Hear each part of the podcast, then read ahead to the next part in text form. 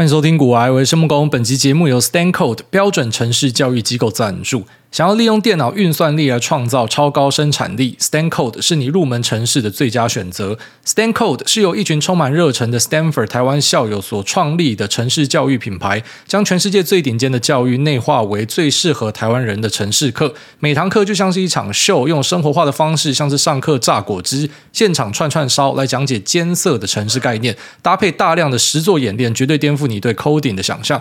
课程提供实体、线上贴心选择，让你无论身在何处。都可以同步参与。学程式最怕没有人可以让你问问题，因此 Stand Code 为每位学生分配专属的助教，还有固定的助教时间，让你不会卡在 debug 的无限回圈里。老师助教们手把手的亲切协助，已经带领超过两千位学员进入 Python 的世界，获得平均九点四六的超高好评。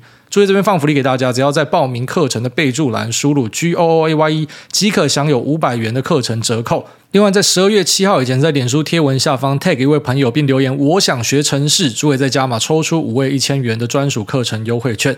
你也值得全世界最好的城市教育，详细资讯放在连接栏这边，推荐给有需要的朋友。stanCode 是你入门城市的最佳选择。那刚刚广告一开始，大家刚好听到有一只狗在背后昂虾，那个其实不是 Choco，那个是 Ruby。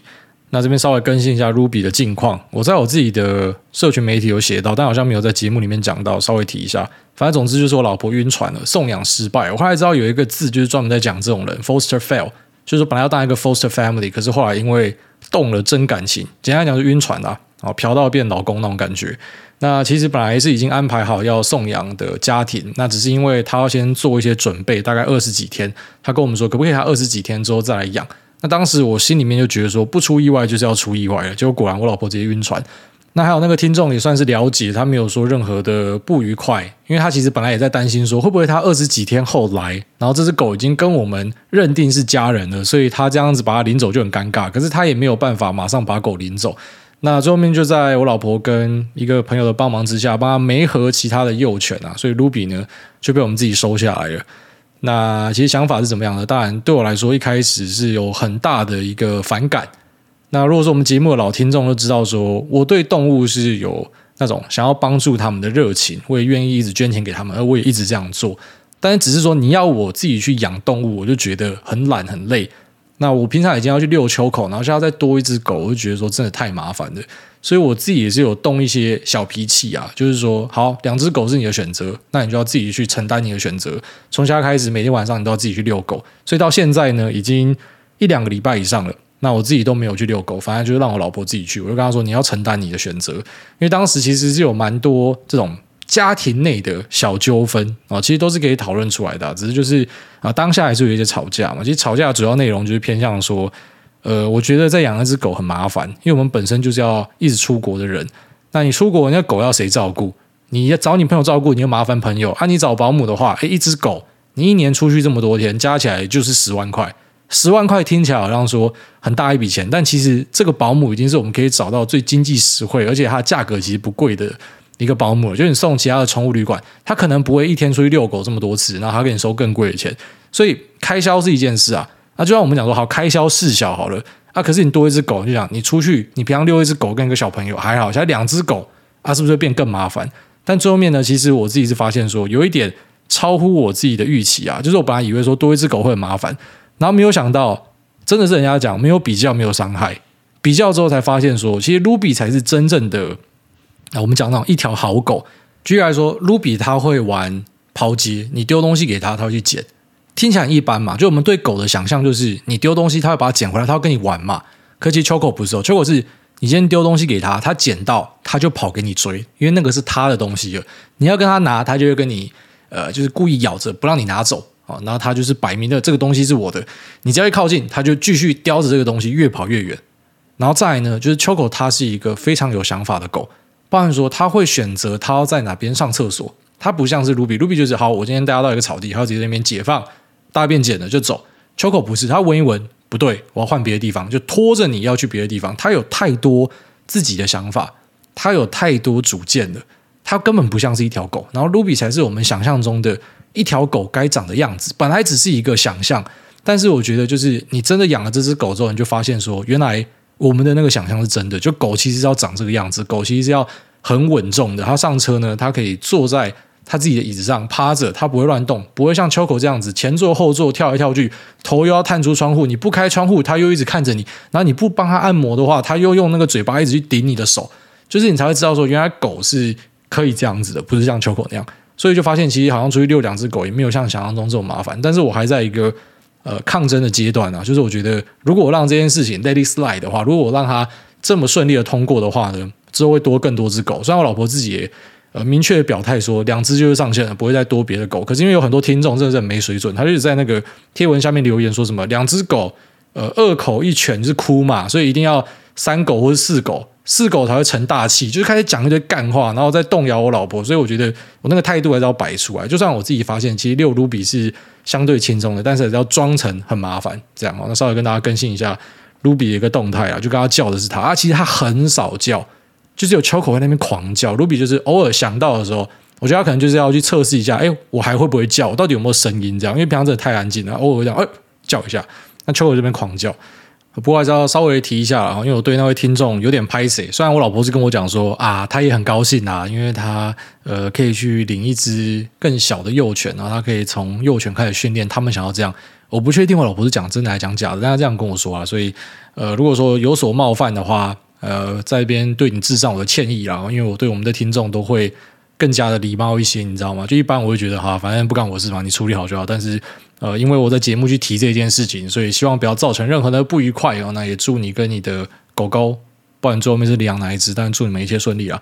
好，那最近的市场就是还是处于一个非常嗨的状态。我们之前有跟大家更新说，现在大盘是史上最大的一个月线乖离嘛，就算不是最大，应该前三名啊。反正我们拉了可能过去几十年的资料来看，它是一个超大的月线乖离。那当然大乖离的时候，我们就会期待说它可能会回归均值嘛，可能会回撤之类的。哦，但现在看起来就是好像停在原地盘整的感觉，就是它没有下来。但是原地盘整其实也可以化解这个乖离值，你会发现那乖离值慢慢的收敛、收敛、收敛，然后可能后面回到一个平均。那可能下一波攻势再继续展开。反正如果说你要确立这边是多头的话，就是必须要不停的收复失土，然后要继续的进攻，然后不要有新低的出现。那今天晚上呢，鲍尔有讲话啊，J 包在晚上凌晨台湾时间应该又会出来昂下那个几句。那按照惯例啊。你那个直播打开，鲍威尔嘴巴一张开就给空了。嘴巴张开的瞬间，然后因为他上次才跟大家问好，什么 Good morning, Good afternoon 之类的，妈市场直接开杀，跟瘟神一样。那今天晚上要讲的东西呢，八成是跟比较鹰派相关的内容有关的，因为他前面已经放了一些官员出来喊话了嘛。虽然他们可能是表述各自的意见，可是鲍威尔上次会议讲的内容也是偏向比较鹰派的内容啦。那我觉得市场可能也多少去预期说他要讲鹰派相关的东西。可能就是说，不要讲的太夸张的话，就不会大跌之类。但也可能就是妈前面撑了半天，就是要等他讲话的时候再杀，很难说啦。我觉得你要去看鲍威尔讲什么，或是 CPI 数字开怎么样去做，呃，这其实是不太好的一个交易方式。我自己这样认为啦，不然就不会这么多投资大师都跟你讲说，尽量不要去看太多总经的东西。你可能去看一个国家大方向就好，可是你要看短期的开某个数据，你就要怎么做的话，那其实是比较困难的。只是在今年好像变一个显学，因为今年其他的指标好像有一点类似失效的感觉，所以大家去转向然后看这些总金相关的数字。那其实我自己的感想是觉得，今年的美国股市真的是比中国股市还中国股市啊！就一般我们讲到中国股市是一个人治的市场嘛，可今年美国股市其实完全不遑多让啊！哦，只要开始涨，你就会开始看到市场的一些说法，Chairman。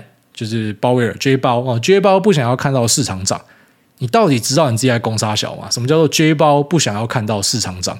就这个说法本身是很荒谬的。我相信可能等到几个月一两年之后，大家回头看会知道，呃，这段时间真的是一个奇遇记的感觉。就到底我们那时候在干嘛？什么叫做他不想要看到市场涨？什么叫做他觉得呃现在市场的情绪是比较好的，然后大家感觉自己有钱是一个不好的事情？那其实我觉得美国人民只是因为。看太多球赛之类的，他们没有在关注国内经济相关，他们也没有这么多政论节目，所以大家看起来还好。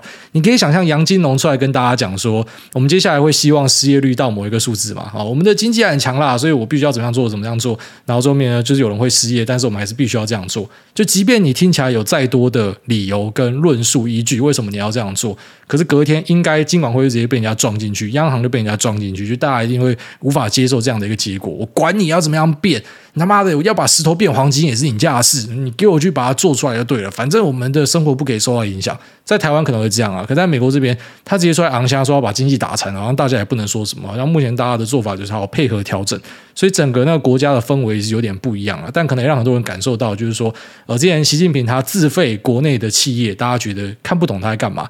那现在鲍威尔自废国内的企业，大家好像觉得说，诶，没有什么太大问题，因为他是为了打通膨或什么的。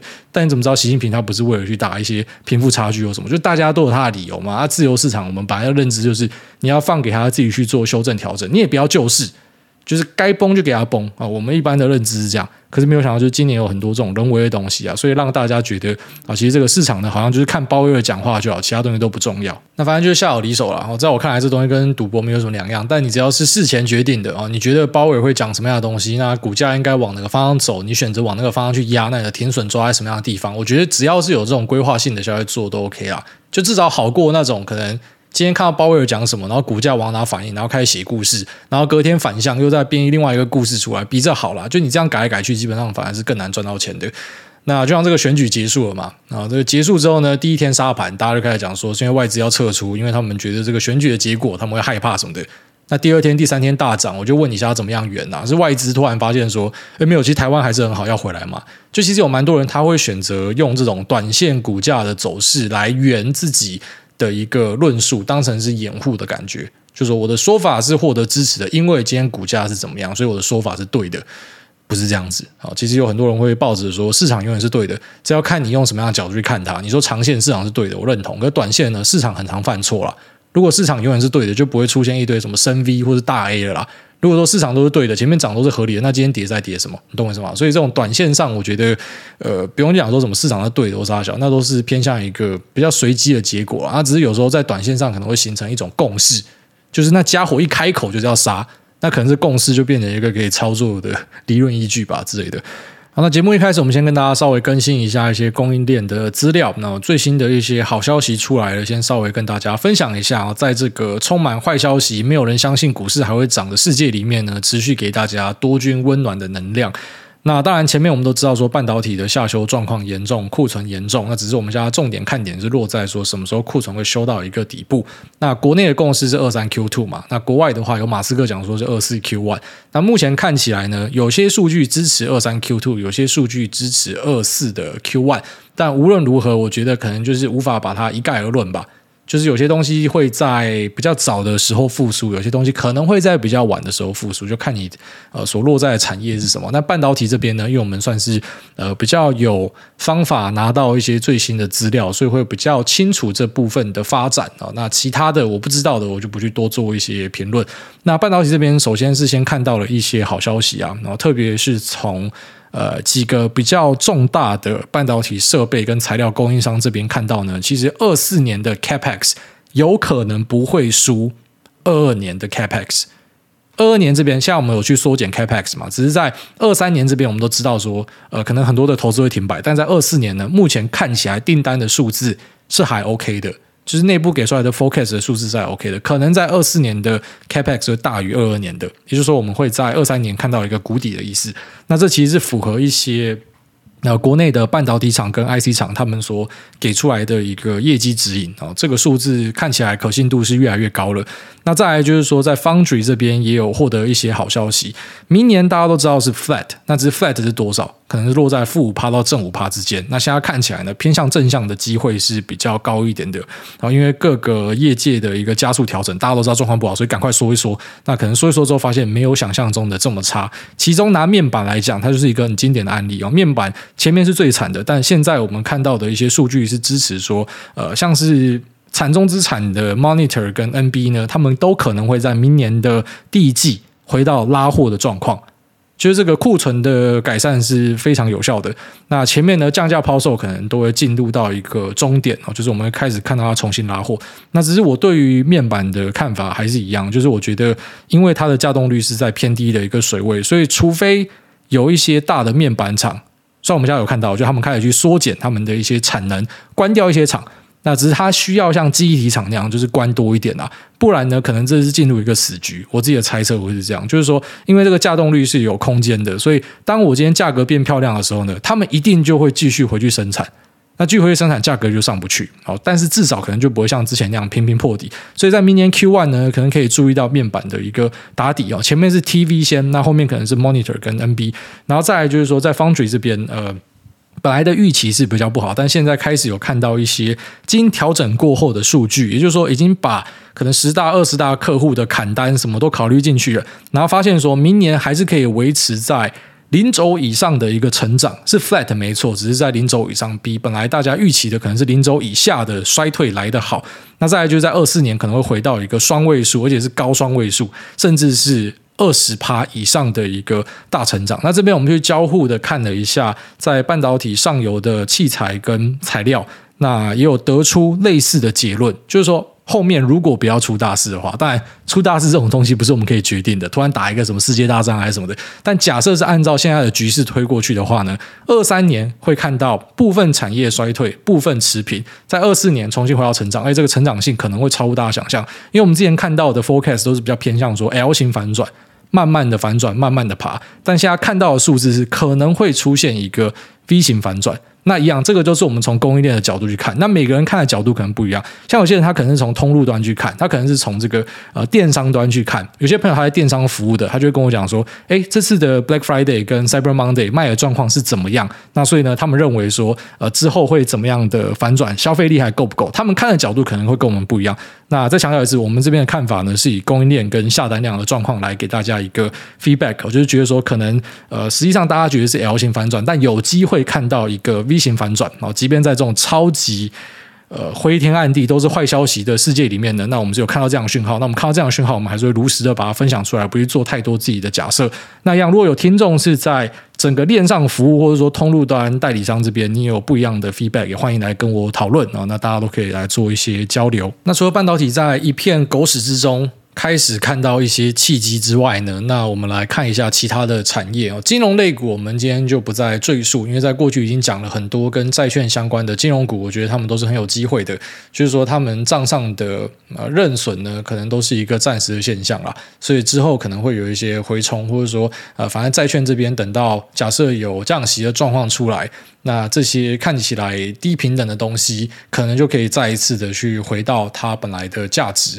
那这可能对于很多公司来讲，会挹注很多的贡献。所以跟债券相关的金融类股呢，我们已经讲过了。然后再来就是说，那一般的金融股，就是有没有可能会出现一些所谓金融危机或啥小的？我自己是觉得应该是不会看到。一样，我们现在所有的评论都是基于现在我们看到的状况，因为我没有水晶球，我不知道会不会接下来再出现下个战争或啥小的。但是如果没有的话呢，那其实应该是不会看到所谓的金融股也会有一些什么炸弹什么的，可能就是在部分的产业啦，像 BNPL 啊、Buy Now Pay Later 产业，我觉得有机会还是会踩到雷，会炸。因为他们的债权可能不是这么好的东西，但是一般的金融业应该是不会有太大的问题。那再我们来看一下原物料相关啊，原油的价格已经开始大幅的回落。那呃，一般民间用油呢，像美国这边数字是已经跌回乌俄战争前的。那当油价下跌，某种程度上也是隐含说未来经济的需求可能不会这么强。所以如果在油价方面要看到大涨的话，我觉得可能就是中国解封吧。中国解封可能会拉一波，但是我相信不会是走一个长多，因为中国这一波封禁呢，应该已经把之后半年、一年的经济给赔上去了。我这样觉得啦，就是不是说什么你大解封，然后就直接欣欣向荣，大家放出来就没事了。可能有些伤要稍微聊一下啦。那特别是中国现在又有一个呃还蛮大型的抗争哦，这个我在脸书跟 Telegram 上面有分享链接给大家，有一个 Twitter 账号可以去追哦。大家都在看这个账号所释出在中国内部的一些反抗。好，那一样在这边先祝一下我们的一些中国听众，大家要平安健康。啊，那如果出去为自己发声的话，也要注意自己的人身安全。呃，跑去哪里都要先跟家人讲一下啊，就是不要说什么最后面突然失联或撒小。我觉得这个世界是很可怕的。那再呢，就是说中国这边如果说坚持继续封禁下去，那甚至是拉高情势的话呢，那这可能就是下一个黑天鹅。虽然严格上来说不算黑天鹅，黑天鹅就是我们想不到的东西，就这个还算想得到的，但我觉得也要去提防这一个可能性，就是他如果决定硬干的话，虽然我们自己的猜测，然后身边的法人报告都比较偏向说觉得他会放手，因为他硬干下去对他是没有任何好处的。就可能会造成一个很大的伤害，因为这一波是一个他们中国全国的反抗都出来了。虽然有些人讲说它不是那种全面性像香港那样大家都上街，只是你在各地都有星星之火。我觉得那个威胁呢，对呃中南海来说也是蛮大的，所以蛮高机会他们可能会选择用一些自卫的方式放行。就他前面已经讲说他要做清零清到底嘛，那现在如果直接转向等于打自己脸就不好看嘛。但如果换句话说呢，就是我现在是抗疫胜利，我们已经胜利了，中国或成最大赢家。那之后我只要不要做这么多的筛检，我大可以对外宣称说，其实我们这边都是没有人确诊的。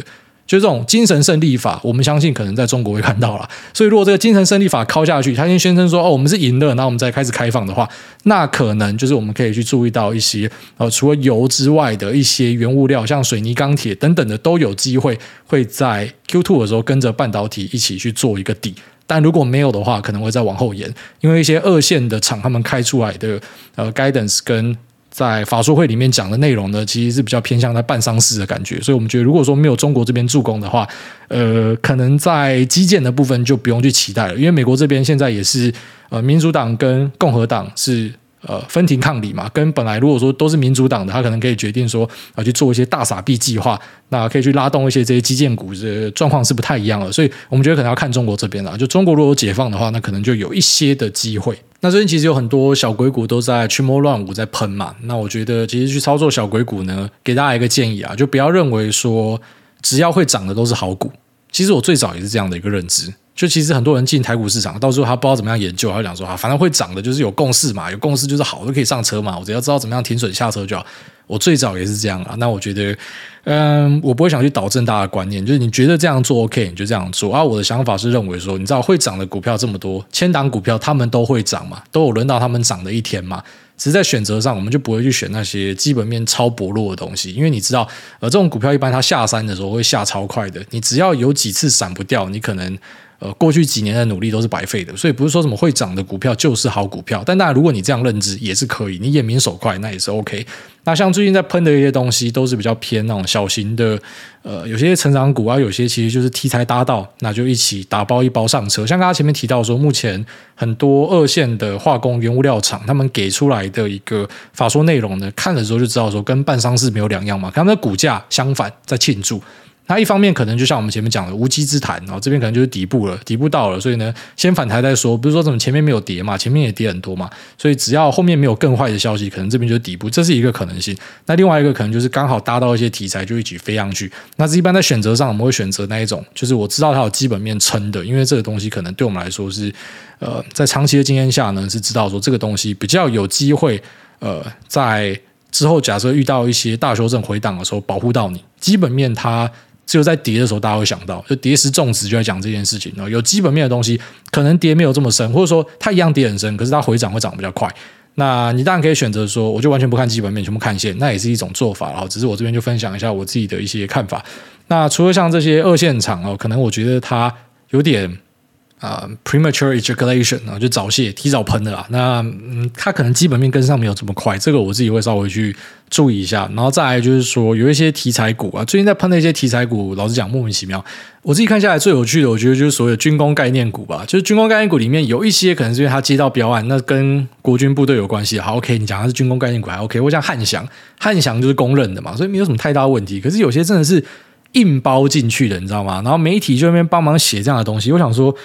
如果你是编辑，你看到你旗下记者这样写，这其实是伤害你们家媒体，你知道吗？就让你们的专业度变得很低。说什么嘉裕是军工概念股，你到底知道你在讲什么？嘉裕是他妈做成衣、做西装的哦，因为他出货给国军，所以他是军工概念股，他是军用品概念股。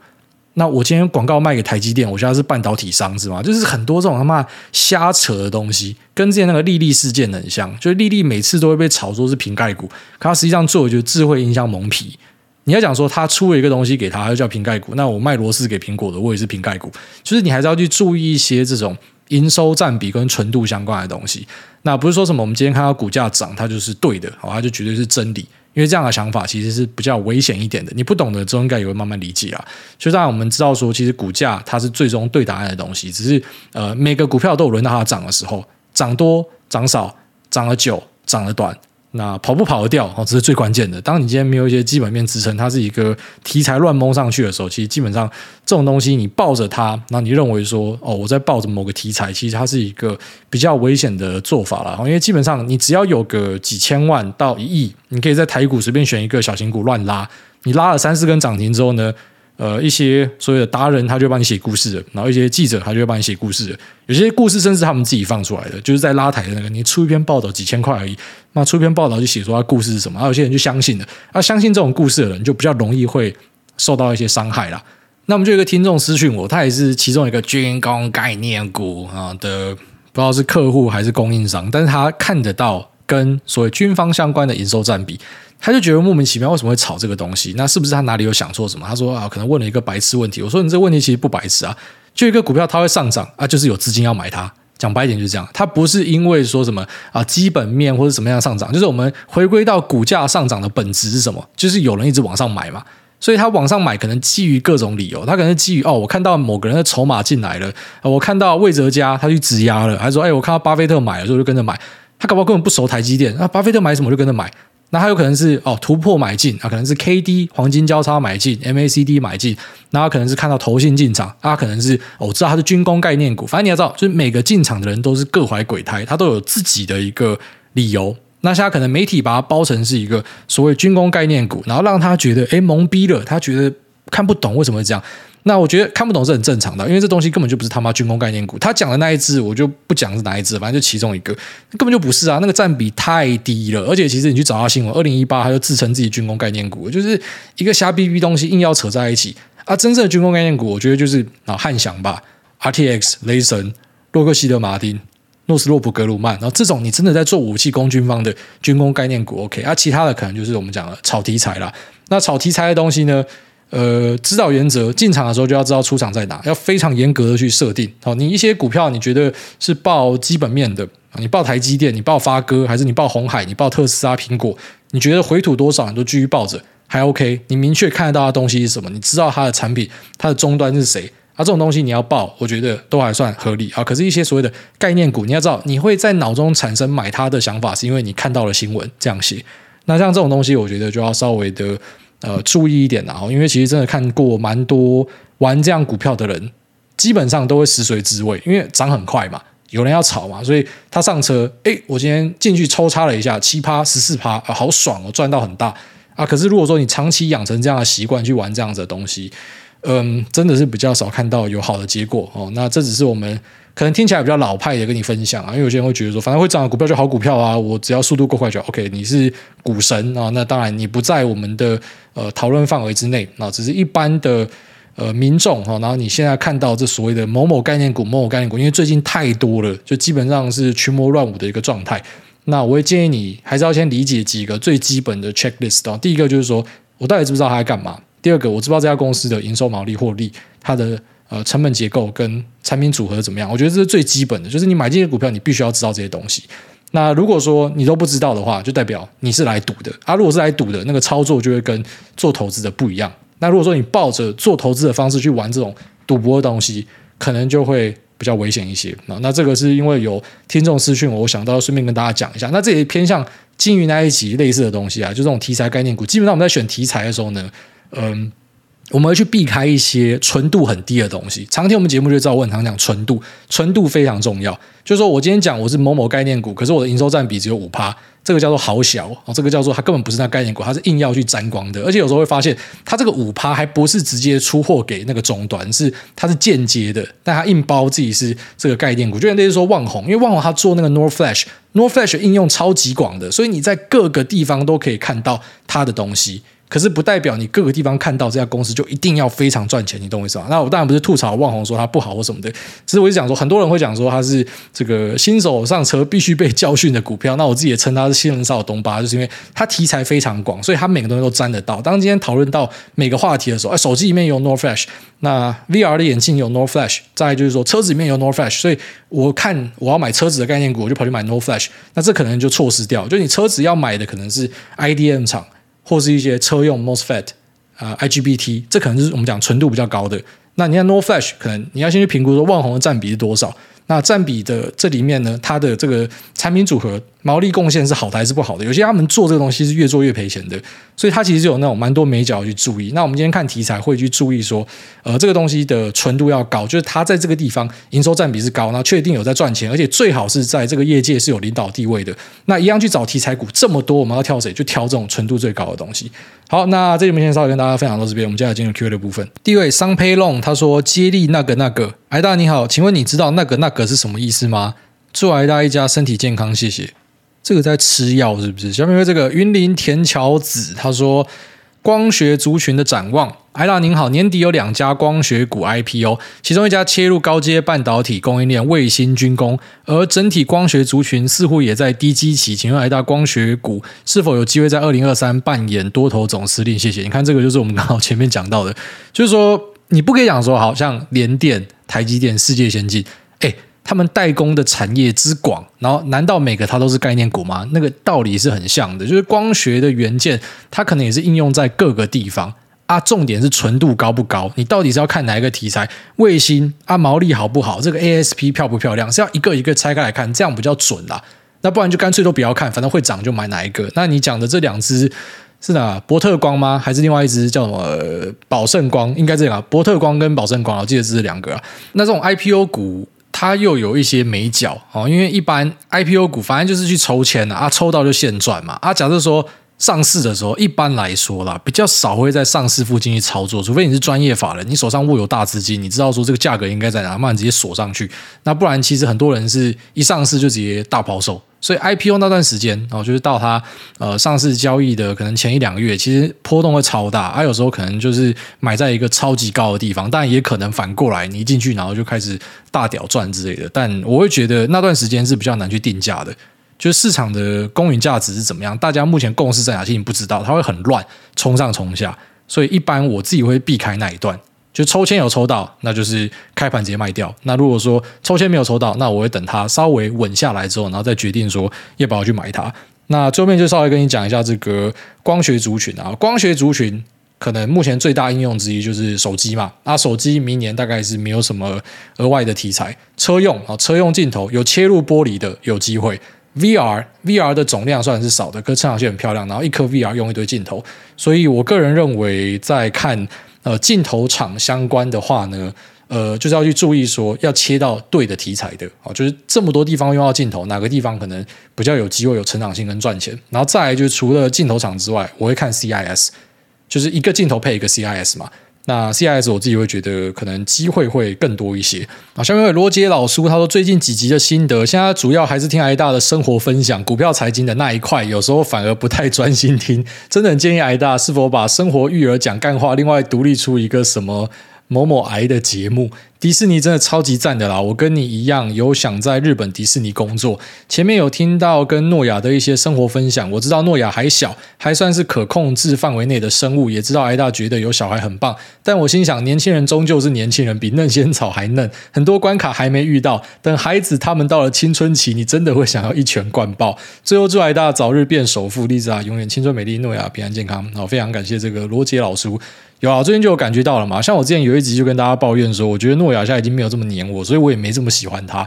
然后后来就在 YouTube 上面被一个听众教育了一下，我觉得他讲很有道理。他说，其实有很多的爸爸跟儿子，他们之所以会越来越冷漠呢，是因为小孩子他到某个阶段。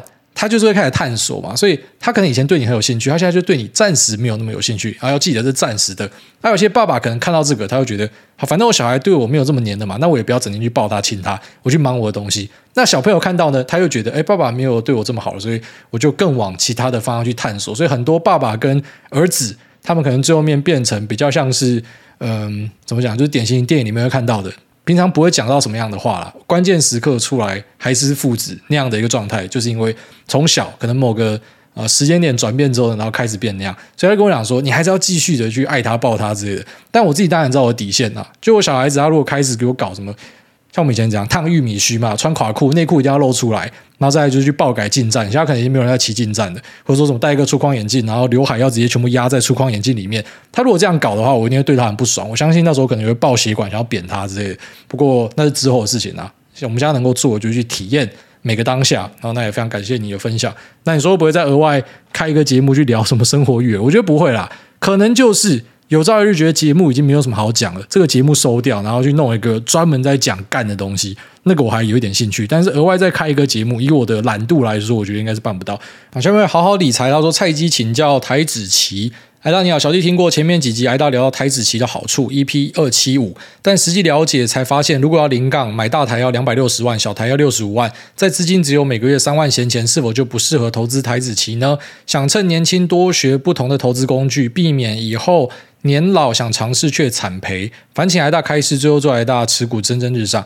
好，那个前面跟你提到说零杠买台子期，那个是抱持着一个长期持有的态度。有些人借由这样来省下手续费，省下一些税，税的部分我就不赘述，你自己去查。有些比较敏感的东西，你自己了解、自己知道就好了。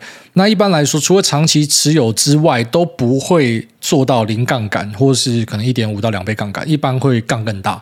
那杠更大不代表说一定就是在恶搞、在乱赌，因为实务上就是你没有必要去做呃保证金交易，那还放一堆钱嘛。它是保证金交易，它就是要让你资金更有弹性嘛。那我们会讲说要做到零杠或者小杠，是因为你要长期持有，你要无限转仓，你才会这样做。那个逻辑不一样。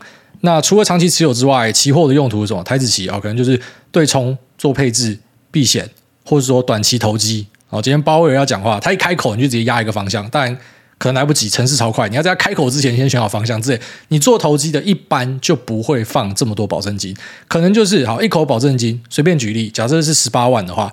我可能就是放三口去打一口，一般来说做短线的朋友，我们身边都是这样，三口到四口的钱。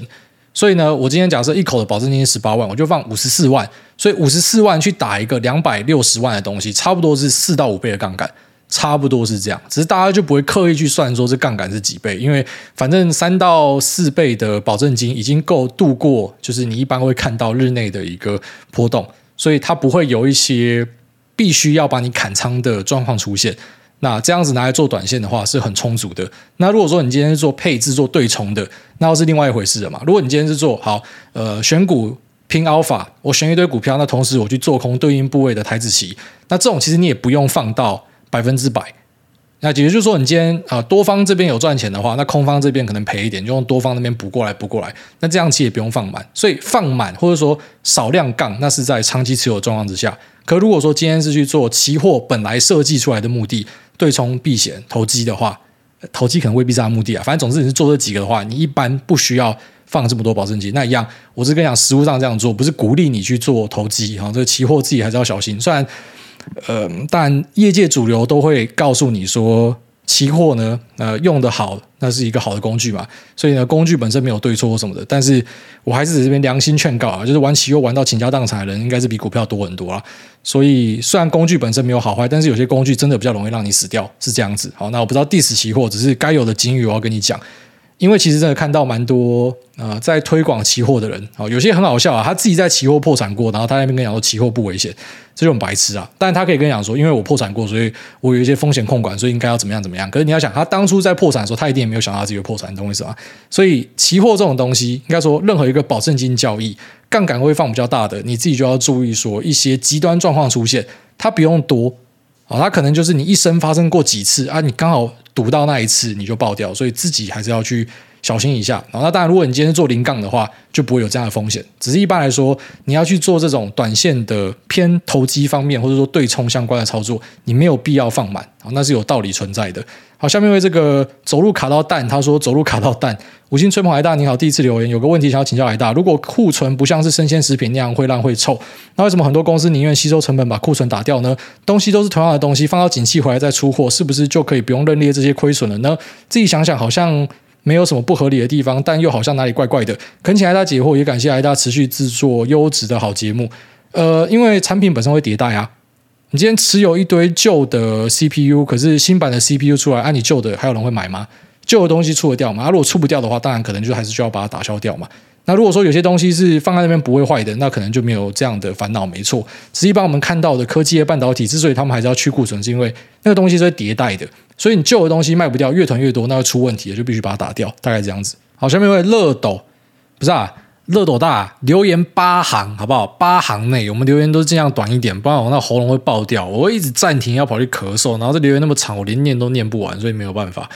先跳过。那感谢你的分享，待会再看你要讲什么样的东西。下面为这个想好好学的夏天，他说迪士尼的小公主。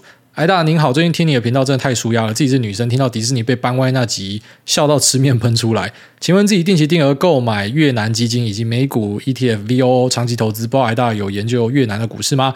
祝艾大全家每天都是迪士尼。越南我自己是没有研究了，已经好久没有来问我越南。之前有一段时间狂问，那是越南 ETF 刚上的时候吧。那我是觉得，呃，投信的广告看了之后有兴趣是很好，只是尽量不要说。马上被推坑就跑去买，因为越南 ETF 哦，以台湾来讲，台湾那一档越南 ETF 最大问题就是妈溢价超高，所以你现买直接现被收割。那如果说你是买 VNM 的话，可能相较之下现在是好一些，不过也不能直接这样类比，因为两个追踪的指数是不一样的，所以最终就是要问说，你到底买越南是买什么？那、你知道你自己要买什么就没有问题嘛？就像你觉得买 VOO 是买美国，你知道你在买什么，你要长期投资没有问题，反正知道就没问题。那有另外一个可能，你会想买越南，是因为看到李嘉诚吧？就两个啦，一个就是因为投信广告真的广很大，另外一个就是李嘉诚往东南亚跑，所以很多人会想开始看东南亚。但就我所知啊，可能消息有误，但是就我自己所了解到是，李嘉诚他投资的内容比较偏向 Indonesia，或是在印尼这边啊。那其他地方有撒一点撒一点，他就是广撒，但是他压最大的应该是印尼这边。所以看你自己买进的理由是什么吧。我没有研究，没有办法跟你分享。下面这个 Joe's Key 他说：“钱是万能的。以前的人会说钱不能买到亲情、健康什么的，错了。没有钱，你连讨论的资格都没有。钱就是万能的，三百级快乐。”有点道理啊！下面这个这辈子也想拯救世界，下辈子想娶 Lisa 的韭菜，Lisa 好老婆，好生羡慕。感谢艾大今年伴我度过每段下跌，Long Short 的策略更是法宝。但操作起来有两个问题想要问：一，因为我看今年拉货潮非常差，且运价暴跌不回头，我就空长龙期货，预估回到疫情前三十元附近，减资六成，一千股乘以三十元等于四百股乘以减资后的股价，故减资后的股价我估它会回到七十五块，是否有误区？然后第二个问题，空的价格不好，就会导致需要多放保证金，导致资金使用效率不佳。所以我想要请问，艾大本身是怎么放空？会不会看大户筹码？空点又是怎么抓的？感谢大家，祝艾大全家身体健康，平安喜乐，赶快生一个二宝女儿，凑成一对好字。哎，对，一个女一个子是好，哎，长知识哎。然后再来就是他前面第一个问题，呃，是可以这样估没错，只是长荣它不是有退现金吗？所以。假设你要更讲究一点的话，那个退现金你要把它 factor 进去，所以那个价格算出来会有一点点差距，但差距不大，所以这样看是还 OK。然后再来就是说，呃，空的价格不好就会需要多放保证金。你的意思说，假设被嘎的话，是不是？那当然被嘎补钱天经地义啊。什么叫做空的价格不好？有时候怎么讲，就是你短暂被嘎那是很正常，就像你买进多单短暂崩那是很正常，你不可以期待每次买进就马上往你要的方向嘛。那你都已经使用股期了，所以。你应该是杠杆开太大，你才会有这种多放保证金的问题。你要知道，现在用现货在空的，他用那个融券在空，那个保证金是更高诶，比你这个高不知道多少诶。就你用股期是只要小小的保证金嘛，那个股价就乘以两百七，就要说一百块的股价，一百乘以两百七就可以很快算出说你股期要放多少保证金嘛。那你是使用现货空的话，现在是呃本来是九成嘛，现在是要放一点二诶，所以是更高诶。那已经算是用很对的工具了，所以如果连这样子你都嫌资金卡卡的话，那我觉得还蛮奇怪的。下面一位 Short Hold By 他说：“九九社畜劳工，五星潮吹喷上天，我挨懒觉能顶天。今年绩效被扒到走路抬不起头，打炮都软屌的状态，也让我上班都特别认真。老板说什么都说好。前阵子真的受不了，把最大部位的卤肉给清掉，转到零零五零上面。美股的部分也是被干到喷不出小，清掉 Meta，剩下 SE、Tesla 跟 Nvidia，目前大概剩三百资金，挂号全部都靠在猪屎屋杀屎的血汗钱。感叹老板，赞叹老板。那目前挺看好光通产业。”的，但今年伤害太大，迟迟不敢下单。我该怎么克服心理障碍？还有想请问艾大对于光通产业的看法？不是啊，光通产业太广了啦，所以要问的明确一点，我才可以告诉你说我的想法是怎么样。因为光通产业是一个很大的产业，当然如果你讲说什么通讯相关的。那当然是看多啊，就是我对半导体科技相关的，你问我都只会看多啦，除非一些细项的，像你问我说四百 G、八百 G 差别，然后这我可能可以跟你讲说，我觉得会怎么样。可是你问一个大方向的，那个问不出什么样的答案。然后再来就是说，呃，不敢下单怎么办？小量，好，就是有时候会被打到完全失去信心，这是很正常的，而且可能你一生之中会发生好几次。所以，当你今天失去信心的时候，就先用小量的部位重新建立你的信心。因为如果说你还是像以前那样大手大脚，你只要再犯错一次，你就会开始怀疑自己是不是垃圾跟废物，所以会更加的伤身。一般来说，就是说，当你今天不太顺的时候，就把部位缩小，然后做做做，继续做，然后做到觉得状况对，再慢慢把它放大。啊，如果缩小还是一直在赔的话，那搞不好其实就是自己不是这块料，然后这也是有机会的。所以前面卤肉反弹，该不会是因为你清掉的关系吧？下面这个拜托把商品补给我，他说五星吹吹捧上天。第一次留言，我只想说，爱大我爱你，我也爱你。下面这个艾琳六，他说我是松露薯条，身为教育从业人员，建议不要让小孩看三 C，避免小孩以后专注力不足。但我觉得很难的，哈哈哈哈哈哈哈，真的比较难一点。因为对于家长来讲，最简单的解方就是我直接塞一台 iPad 给他，他就安静下来了嘛。所以。我应该还是会继续塞 iPad 给他，只是我会注意，像我们就是睡前不会给他看，因为睡前给他看，他可能会睡不好。然后再来就是一天看的时间可能会有限。但是我自己不是那种反对三 C 的，我自己有朋友那种很哈扣，就是说三 C 不给小朋友看，然后也不给他吃糖。他已经五岁六岁了，没有吃过糖，你可以想象这种事情吗？那他觉得这是在对小朋友好，可是我觉得这是在虐待小朋友，因为我们自己也是吃糖长大的，我们也是看三 C 长大，虽然不是现在的三 C，就是以前我们就是盯电视嘛什么的 Game Boy，所以。我认为那是童年的一环呐，就是适量就好。那家长一定会担心嘛，像我们会担心说，呃，小朋友现在看一堆短影音会变爬带嘛。可是我跟你讲，我们爸妈那一辈一定也担心说，我们看一堆 YouTube 会变爬带，那就新科技啊。所以有些人现在会很反对说什么，呃，看三 C、看短影音、看影片会怎么样？我觉得这就是为什么那个人类需要 像马斯克讲的，有些人要去死一死，因为你就是无法接受新的东西。但我觉得小朋友看这个还 OK，就是说适量就好。现在有没有小朋友不知道什么是应援商店的？我相信我们听众，假设两千年以后，搞不好真的不知道一元商店是什么。就是以前我们会去买那种一块钱的巧克力，什么可乐糖，然后五块钱一包的冰，放在那个塑胶袋里面，直接把它啃出来。这是我们童年呐，所以我觉得三 C 糖什么，就是你稍微去控管它，但是我觉得不用完全戒断了。那注意力不足，嗯，怎么讲？每一代的人注意力应该越来越不足。从以前的工业革命前，我相信那时候注意力一定很够了，你也没有别的东西可以看的。然后到我们的爸妈，到我们，再到我们的小孩，我觉得那可能是一个必然的趋势啊。下面这个热爱迪士尼的 Joyce，因为迪士尼来留言，听到古埃很喜欢迪士尼，真的感动到快哭了。不是啊，你那个 last name 是迪士尼是不是？我喜欢迪士尼，让你感动到要哭，可以理解啦。像我自己喜欢看的一些电影，什么 Fight Club，然后人跟我说他也很喜欢，我就会觉得啊，我们是同路人。然后说，因为我也是一堆爱心，当初我的愿望就是在迪士尼办婚礼，但是因为疫情，所以不能出国，已经安排明年二月要去迪士尼庆生，也算是完成人生清单的一项。第一次留言，想借股癌大大的节目跟十二月十七号的生日老公 Boyin 说生日快乐。谢谢他带我听股癌学习投资理财，买 iPhone 让我留言，每个月发零用钱给我买股票存私房钱，彻底落实 Happy Wife Happy Life 的名言。祝我们永浴爱河啊！祝你们永浴爱河。然后那个 Boyin，如果说你缺一个小老婆的话，好，小弟在那边斗胆跟你报名。下面为这个 Vivian in Taiwan，他说买包自由，听古癌节目差不多两年，这几年省吃俭用。把钱都存在股票、美金定存都不敢花钱，同为节俭客家乡亲，秉持爸妈的教诲，连信用卡额度都不敢申请太高。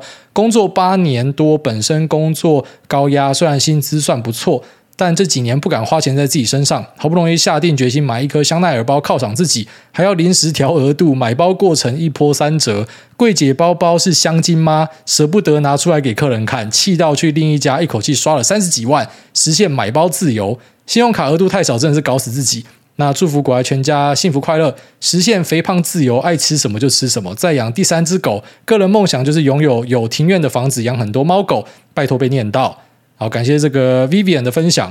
我完全对你的那个爽度是很有同感的，就是说你知道这个东西是比较高的消费，你的钱算有达到，可是你就是花不下去，然后最后面想说。好吧，花下去爽一下，那那个感觉其实是非常棒的，也是一种自我肯定的一环啦。那其实如果说你没有穷过的话，你无法理解富起来的爽度是怎么样。你没有在经济舱搭个他妈二三十年以上，你是无法享受商务舱的。就有些人会觉得说啊，我从小到大都搭商务舱，因为我爸从小到大都送我过去。我告诉你，那个爽度跟我们这种以前都挤在 coach，然后现在可以去搭。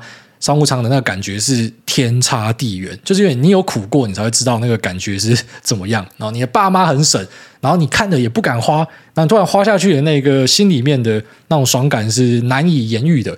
那不过借机分享一下，就是信用卡的额度应该是越高越好，因为这代表你的财力水准。然后再来就是说，呃，很多人的迷思，像一个就是说我卡掉的话，额度越高，代表我可能要负担的钱越多，其实不是这样子的哦，这个是一个很大的迷思。然后另外一个就是说，额度低一点，我比较不会乱刷，所以代表说你是那一种一定要去刷，然后被人家退卡，你才会觉得呃，我可以控制我欲望的人吗？这很奇怪啊。所以一般来说，额度是越高越好，而且它其实代表你的这个财力的状况。大概是这样子啊，你未必说额度高就一定要花这么多嘛，那是你自己的自我控制。然后再来就说那个柜姐要屌你不屌你，这个其实蛮正常的，而且其实代表这个柜姐是很有 sense 的。因为他根本就不应该屌你啊！因为你看你忍了这么久才去买一个包，你就不是客群嘛。他们要的客群就是那一种嘛，有事没事就算没钱也要买一个包的人嘛。所以就一直在那边刷，每个月都一定要买一个包。他管你他妈有钱没有钱，反正你会跟我买包，你就是我的客人。所以代表他眼睛很准，他看到你就知道说，你看这个家伙妈存这么久，就算你有钱，可是你看你存这么久才要买一个，你就不是客人嘛。那之前那个什么 LVMH 不是有流出一个内部的什么电话记录来讲，那不知道是真还是假，我就跟大家分享一下。但是我知道他详细的呃，实际上业界状况真的是这样子，就是说。他们的营收贡献是由极少部分的人，可能甚至讲夸张一点是，呃五趴以下的人，然后贡献九成以上的营收，就是干就是这些人他们狂买屌买，所以他们可以很明确的去识别说这些人是谁，他只要赚这些人的钱。那你们其他买一个小包，买一个什么小东西的那个就不是他的主要的客人了。好，所以奢侈品的一些服务人员会有一点呃看起来不太想屌你什么的，那个是因为不是啊，因为他实际上都知道说他的。大客户是谁嘛？啊，你就不是他的大客户嘛，所以也不要觉得因为这样子就呃感受到不舒服什么的，因为他也是在工作的，他不是真的要看不起你或啥小，他只是哦，反正你也不会买了，所以呢，我就随便服务一下，类似这样啊。如果说呃真的不喜欢这样子的文化的话，就是不要去买这样子的东西就好。但我可以完全理解，就是那种你被歧视还是要去买的那种感觉。因为我昨天跑去买便当，我们林口当地有个便当店，我不知道为什么他们卖便当可以卖出优越感呢？那讲话之屌，我跟他点个餐，他讲话好屌哦。然后问他说哪里可以加辣，他就是一脸嫌弃跟我讲说旁边可以加辣。可是我告诉你，我还是会继续吃他家，我就只是不是去现场买，因为现场买我看到那个屌样我就不爽。但是我会继续的用 Uber 点他。那你说为什么会有这种转变呢？以前的我可能就是你在那边电我，妈，我便当直接丢你脸上，我们一起进去警察局没差。可现在我就觉得没有，你的便当真的太好吃了，就像你的包真的太美了，太香了，我就是要买。所以我相信呢，只是几个服务人员给我的感觉不好，但是呢，该吃的、该用的东西呢，我还是要用你们家的东西。那可以去把这种感觉拆开来，是我现在的一个感受啊，就不会像以前啊，我会觉得我被冒犯到了。因为后来就发现说，其实每个人呢，每天都是 in a bad day，都会有人是心情状况不好。但其实有时候是啊，怎么讲，nothing personal，他不是针对你啊，他可能对每个人都这样子，所以你就不要放心上了。好，那这边拜拜。